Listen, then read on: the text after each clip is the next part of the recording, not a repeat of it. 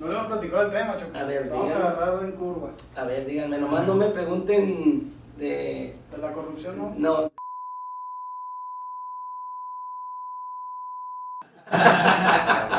Eso sí está prohibido, no me pregunten ni madre de eso.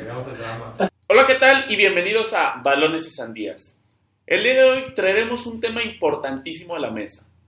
El miedo de los aficionados, de los equipos, de los jugadores y sobre todo de la cartera de la FIFA. La cuestión es, ¿el fútbol está en decadencia?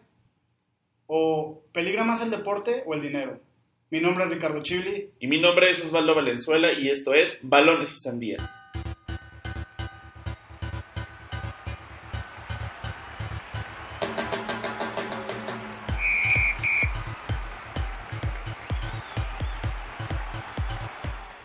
Querétaro apertura por la banda. Viene Vázquez. Va a línea de fondo. Va a venir el centro. Choque Galindo. Gol. Gol. Y va a venir el Santos con el saque de banda. Va al área. Viene la peinada. Le va a caer al Choque Galindo. El Choque Galindo. Gol.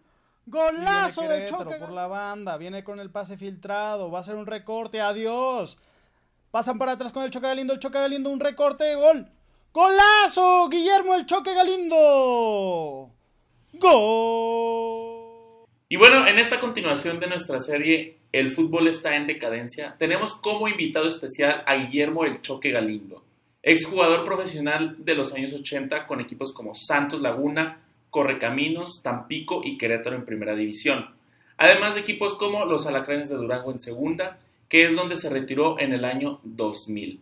Por mencionar algunos equipos, además de militar con los Patriotas del Paso, Texas. ¿Cómo está Choque? Bienvenido. Muy bien, muchas gracias por la invitación.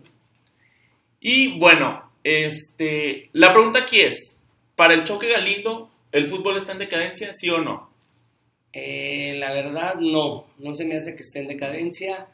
Este, son épocas, son etapas de, de los futbolistas.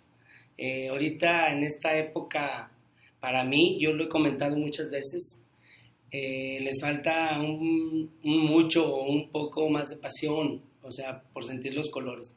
Anteriormente nosotros jugábamos con, con más corazón. Eh, este, entrábamos al campo a comernos el balón, a disputar cada jugada al 100 y, y bueno, ahorita la verdad a algunos o a muchos jugadores les falta eso.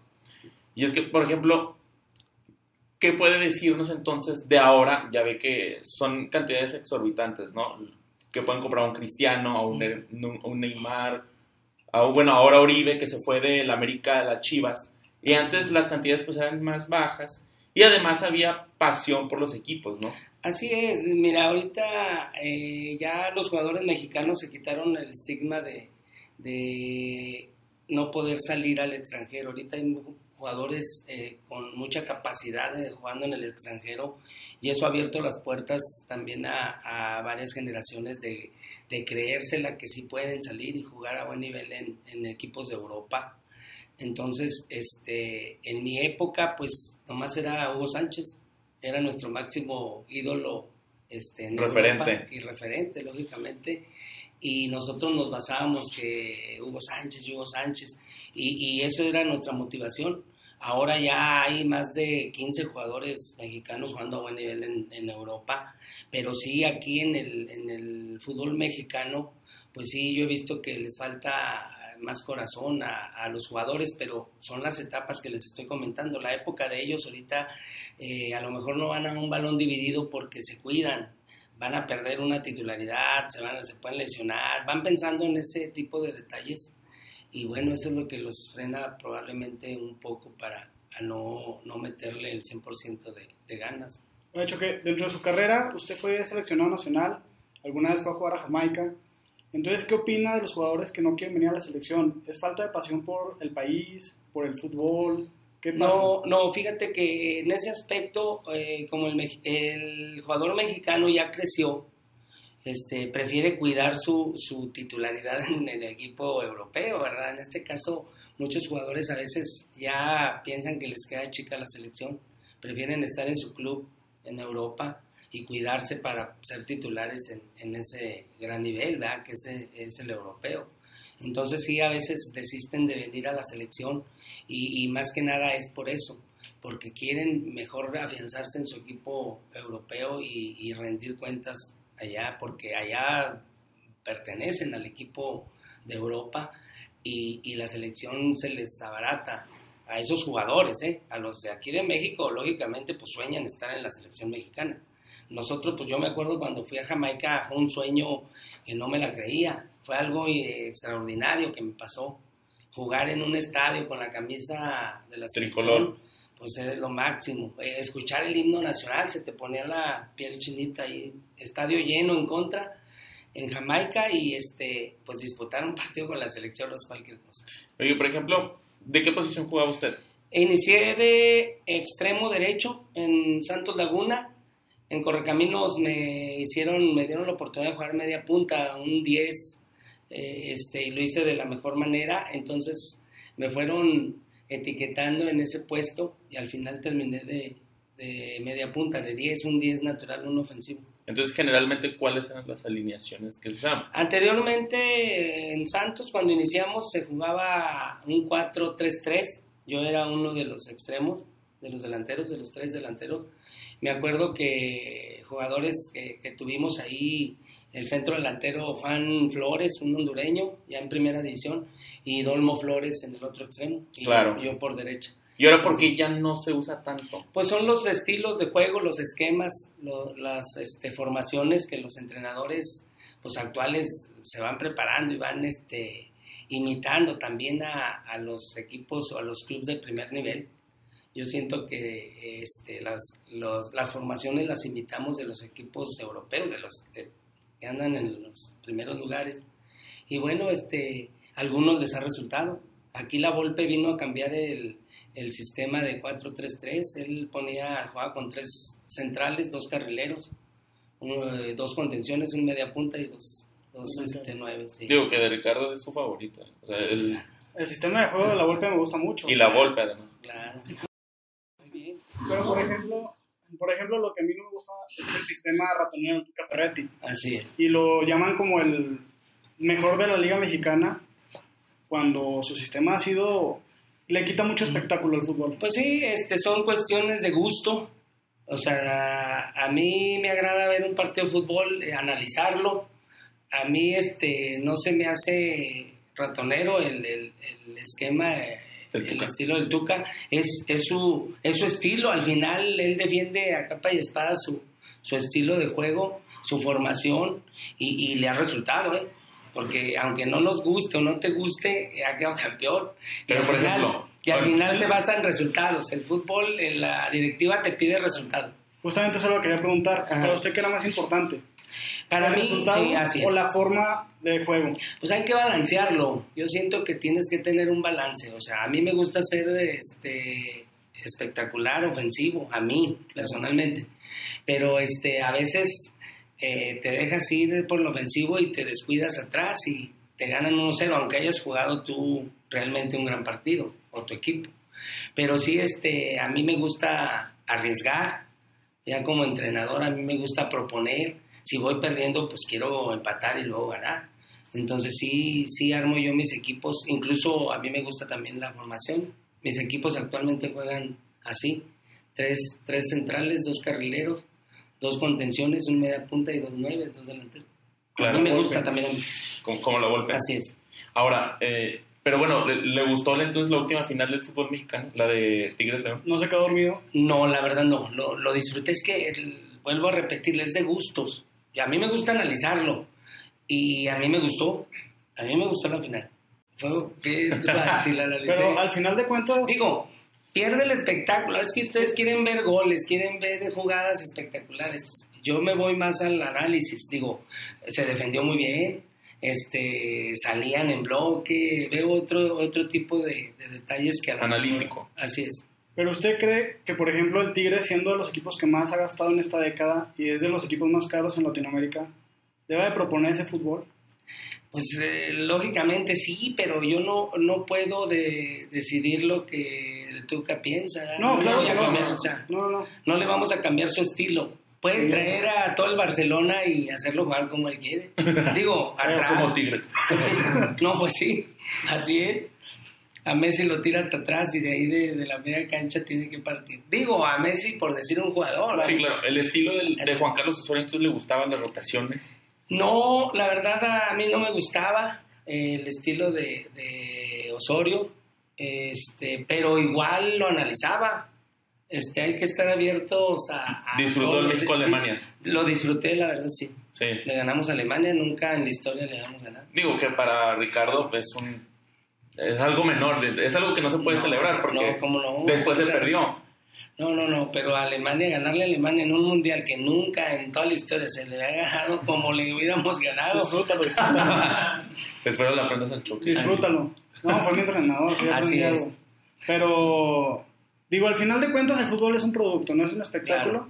Y la gente busca goles, busca que tiren la portería, no que estén defendiendo. Así es. Y como decía, hay que balancear eso, porque al final, puro dinero, puro sin show, pues la afición se va a ir.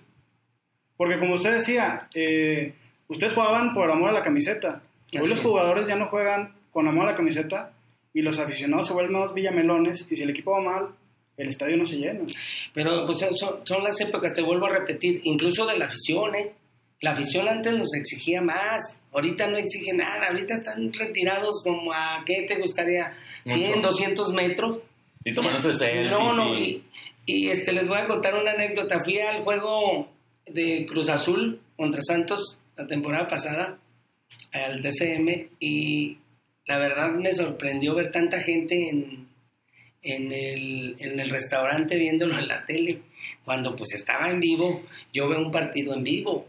Sí, lo disfruto en vivo, pero eso, este, ahorita ya es muy elitista aquí, sobre todo aquí en la comarca, ya se hizo elitista porque ya la clase media para abajo no va al estadio y antes era la que llenaba el estadio. Nosotros llenaba la clase media hacia abajo, esa es la que iba al estadio. La que más apoyaba. La que más apoyaba, la que más te exigía. Ahora no, ahora mm, si la rompe uno, un defensa de punta, le aplauden. Pero ahorita que... Y entonces, ah, por eso te digo, han cambiado las épocas. Sí, claro, pero hablando específicamente del Santos, como menciona, por ejemplo, ahorita quién es la estrella. Antes no se veían, ahorita no se ven las estrellas que antes se veían comúnmente. Ya no hay. Han desaparecido. Se ha perdido identidad, sobre todo aquí, yo hablo de aquí de Santos. Este, anteriormente, pues empezamos 22 jugadores que éramos netamente de aquí, de Gómez y de, Torreón. Luego, pues se fue depurando en el sentido de que ya traías de México, de Monterrey, y empezó la rotación esa de, de, el producto, o sea, venderlo más, más caro. Pero al final nosotros los que éramos de aquí, los que somos de la comarca, le, damos, le dábamos esa identidad al equipo. Claro. O sea, todavía... y la gente se sentía identificada. Aparte de que ellos se partían la madre, los de afuera, nosotros era el doble. Nos la partíamos los dos. Porque somos de aquí, somos y queríamos, pues lógicamente, más la playeta. Entonces, para usted el fútbol no está en decadencia. No, la verdad no está en decadencia. A, este, a, mí, a mí me parece que, son épocas que tienes que vivir. Ahorita ya tocó esta época. Eh, en esta época yo, yo hubiera sido un millonario con los sueldos que les pagan ahorita. Sí, sí claro. Pero lógicamente, pues no me quejo. Yo viví mi etapa a plenitud, al 100, la disfruté. Claro. Y no me quejo. Pero te digo, sí, a veces las comparaciones son malas, pero eh, si comparas, digo, bueno, pues eh, a mí me tocó aquella época, a estos chavos les está tocando esta y pues la están viviendo, porque si tú traes aquí a tu programa a un chavo actual, a decir que al 100 lo está disfrutando o al 100 le está metiendo. Entonces ahí vamos a debatir este, detalles que, que a lo mejor este, yo, yo siento que tengo razón y él va a decir, no, bueno, está en mi actualidad y así está y así vamos por esta línea. Es que son odiosas las comparaciones, pero son forzosas al final de cuentas. Sí, uno tiene que ver una cosa con otra. Y bueno, ¿alguna anécdota que, tuvo mientras jugaba en primera división con Santos que, le llame más la atención en, su paso profesional? No, no, pues este, demasiadas anécdotas. Pues sí. Cuando nos subimos por primera vez al avión, pues éramos aquí de, de Santa Rosa. Somos de aquí de Santa Rosa en la colonia. ¿Quién más? Eh, eh, Lupe Romo y yo eh, fuimos los jugadores que hemos pasado las tres etapas. etapas en Santos. Pasamos la etapa de Santos Simple, la etapa de Santos Laguna en segunda división y llegamos a jugar en primera división. Me acuerdo, antes de contar, contarles la anécdota, eh, cuando jugamos la, el ascenso a, de la B a la A, jugamos contra los Pumas CENEP, así se llamaba. Ellos todos, todo el equipo llegaron a primera, todos ellos fueron jugadores de primera división y nosotros nomás fuimos tres, el Puma José Luis Rodríguez, Lupillo Romo y tu servidor. Entonces, este, y, después hago el recuento porque el entrenador de, de, Pumas, este, Hugo Díaz, no, Hugo Hernández, perdón, este, decía que no, dice, este es un equipo de barrio, nosotros traemos escuela, formación, pues la Universidad Autónoma de México. Este, decía, nosotros vamos a ganar antes del juego, ¿eh? Lo entrevistaron y dice, no, nosotros vamos a ser campeones este equipo Santos son chavos de barrio, no nos pueden ganar, somos escuela, somos una institución. Los chavitos estos los traemos desde 5 años, 6 años, han pasado todas las divisiones. Claro. Estaba Paco Uribe, Servín, eh, Adolfo Ríos, Nava, Luque, Tello, Baraja, todos fueron profesionales en primera. Adolfo Ríos llegaron, llegaron a primera división y nosotros nomás fuimos tres. Pero bueno, y luego este, eh, te comento que cuando eh, nos subimos por primera vez al avión, eh, pues pensábamos que cobraban cuando nos dan el, el sándwich nos decía, nos dijeron este Lupillo Romo y Choque van a van a pagar la comida de todos no pues no trae. Y luego ya este pasó la que la aeromoza que nos daba la comida. Nosotros no no traemos no queremos no quise todos comiendo y riéndose que, que porque nosotros íbamos a pagar o sea... Ya cuando, cuando iban a la final. Pues, pues sí, pero... ¿En Ciudad de México? Es, sí, es una de las anécdotas que, que, bueno, pues actualmente ahí la platicamos y pues nos da risa. no, muy bien. ¿Algo más que agregar, Ricardo? No, pues qué bueno poder traer este tipo de invitados que comparten otro punto de vista y así podemos debatir así es. si el fútbol está en decadencia. Yo sigo creyendo que sí está, el choque que no está en decadencia, que son épocas, yo, yo pienso que el boxeo está en decadencia, pero el fútbol está empezando a caer en decadencia. Ok. Y pues bueno, muchas gracias, Choque. A ustedes. Por, aquí Espero que me sigan invitando. No, claro que sí, están aquí abiertas las puertas de este programa. Y bueno, esto ha sido todo por hoy. Si les gustó el video, denle pulgar arriba, suscríbanse y no olviden darle like a nuestras redes sociales. Les recordamos que también ya estamos en Spotify. Y bueno, eh, la pregunta es, ¿ustedes creen que el fútbol está en decadencia? Mi nombre es Osvaldo Valenzuela. Y yo soy Ricardo Chile y esto fue Balones y Sandías. Ah, nos llamamos Balones y Sandías.